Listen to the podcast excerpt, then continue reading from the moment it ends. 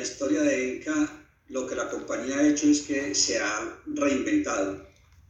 pero se ha reinventado apalancado por la innovación que se respira en la compañía. Entonces, decidimos evolucionar y lo que nosotros decimos, transformamos lo ordinario en extraordinario. Esa evolución consiste en que cogemos basura, algo ordinario, y lo convertimos en algo extraordinario, como un empaque en contacto con alimentos. Eso hoy nos ha hecho mucho más fuertes y el resultado de esto es que nos hemos fortalecido financieramente cuando incursionamos en la ley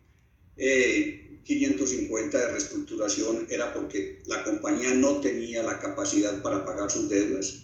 pero el resultado de esa evolución, de estar inspirado en la innovación, es que hoy la compañía es una compañía que se ha fortalecido financieramente, eh, se completó eh, eh, con éxito el acuerdo de reestructuración bajo esta ley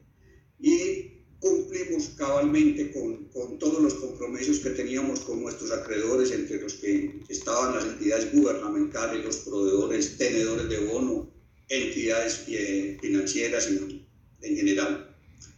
Este proceso, pues estamos muy contentos porque lo cerramos fortalecidos. Hoy ENCA es una compañía sólida, es una compañía rentable en el sector de la, de la economía circular